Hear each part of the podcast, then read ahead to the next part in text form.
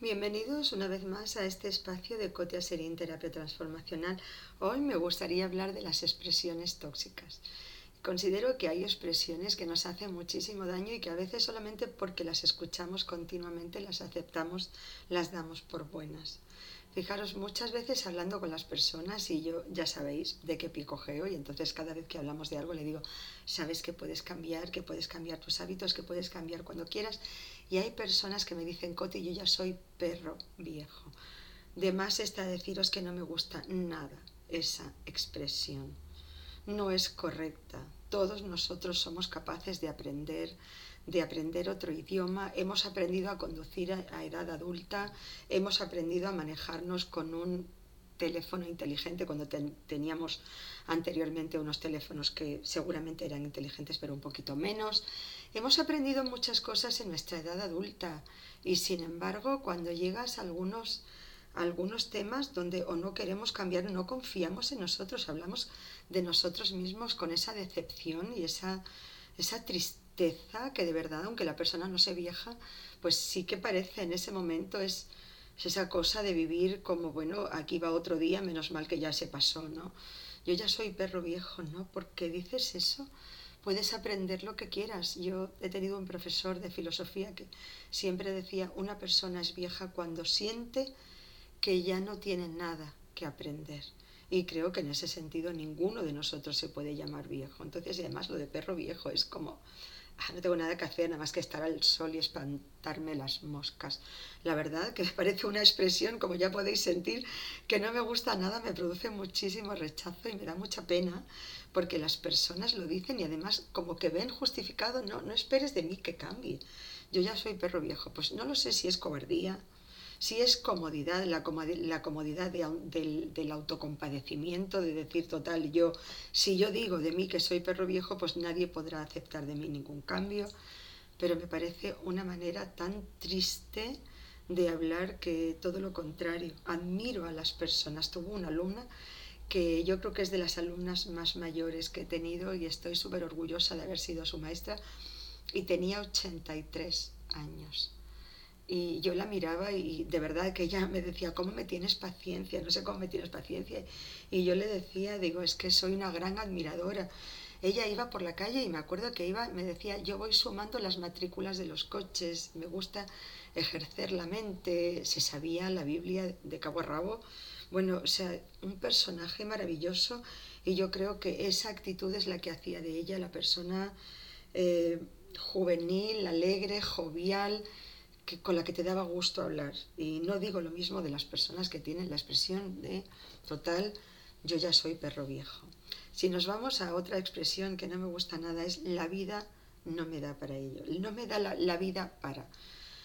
Es una expresión que considero también que es triste, que es injusta, es una sensación, siempre das una sensación de ir apagando incendios, de que en vez de ir conduciendo un coche que eres tú el que dirige el coche y tú el que decides a qué velocidad vas. Es el, ¿sabes? Esa sensación de que vas conduciendo un auto y que no lo controlas. Es una sensación horrible, vas ahí con ese complejo de bombero apagando incendios por tu vida. No creo que sea bueno ni para ti ni para tu entorno. Me parece que es muy bueno no repetir esa frase. Bueno, tengo muchas cosas, tengo muchos proyectos y procuro gestionar muy bien mi tiempo, procuro no perder el tiempo en actividades, en cosas con personas que no me aportan, ¿sí? Pero mm, esa expresión, además, uno tiene la sensación de que la vida es muy corta, no me da la vida para. Entonces hay algo allí como, no sé, triste, pesimista, no sé, a mí me, me da una sensación, una vibración del que está en las galeras ahí remando y, que esto es lo que le toca este encadenamiento y una sensación de bombero apagando incendios, no controlo mi vida.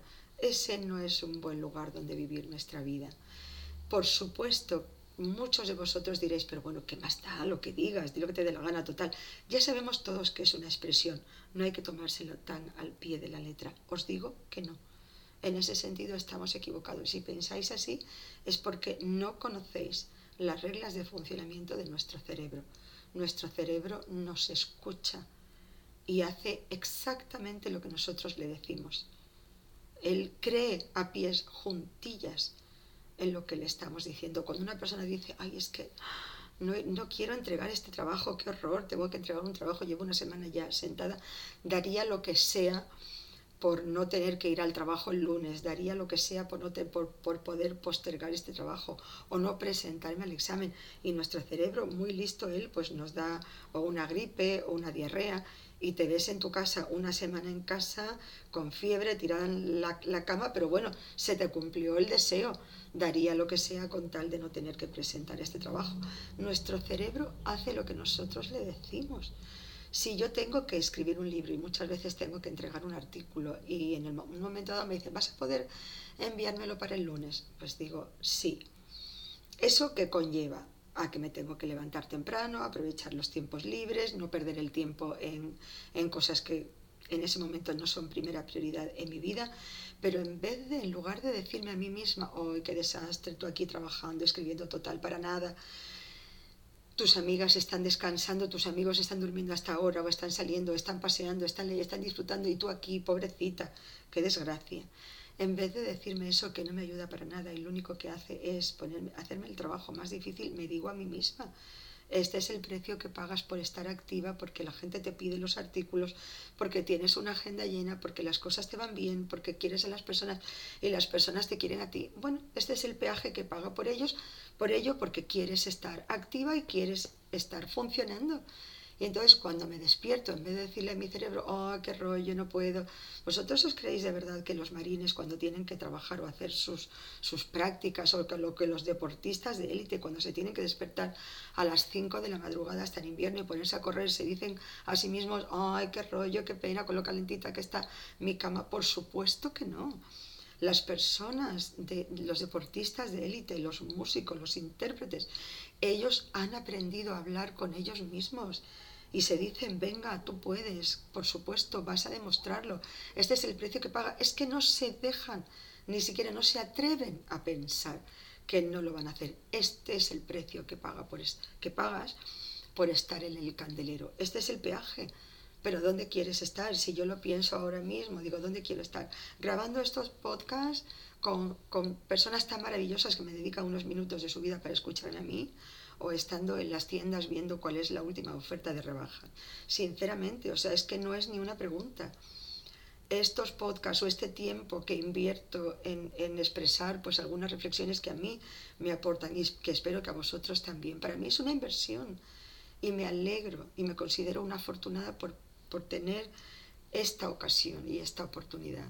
Entonces, aprended a hablaros con vosotros mismos desterrad esas expresiones que no os ayudan nada. La vida es demasiado corta. ¿Por qué?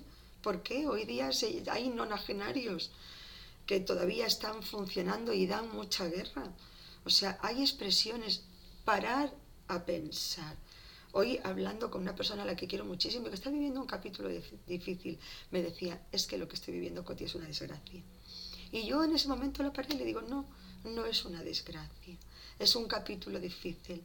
Tú tienes salud, tienes muchas herramientas, eres una gran empresaria, tienes una hija maravillosa que está dotada de unas habilidades tremendas, una chica sensible, madura, cariñosa, trabajadora, que con sus estudios y con su trabajo se apoya ella misma a sus estudios. Esto, eso no es una desgracia. Esto es un capítulo difícil en tu vida y tienes toda la razón. Pero aprendamos a utilizar las palabras. Recordemos siempre que nuestro cerebro nos escucha, nos hace caso y lo siguiente que nos va a dar es siempre para apoyar las máximas que nosotros hemos sentado como verdades indiscutibles. Espero que os guste esta reflexión. Agradeceré vuestras sugerencias, por supuesto vuestra suscripción. Cotia Sería en Terapia Transformacional.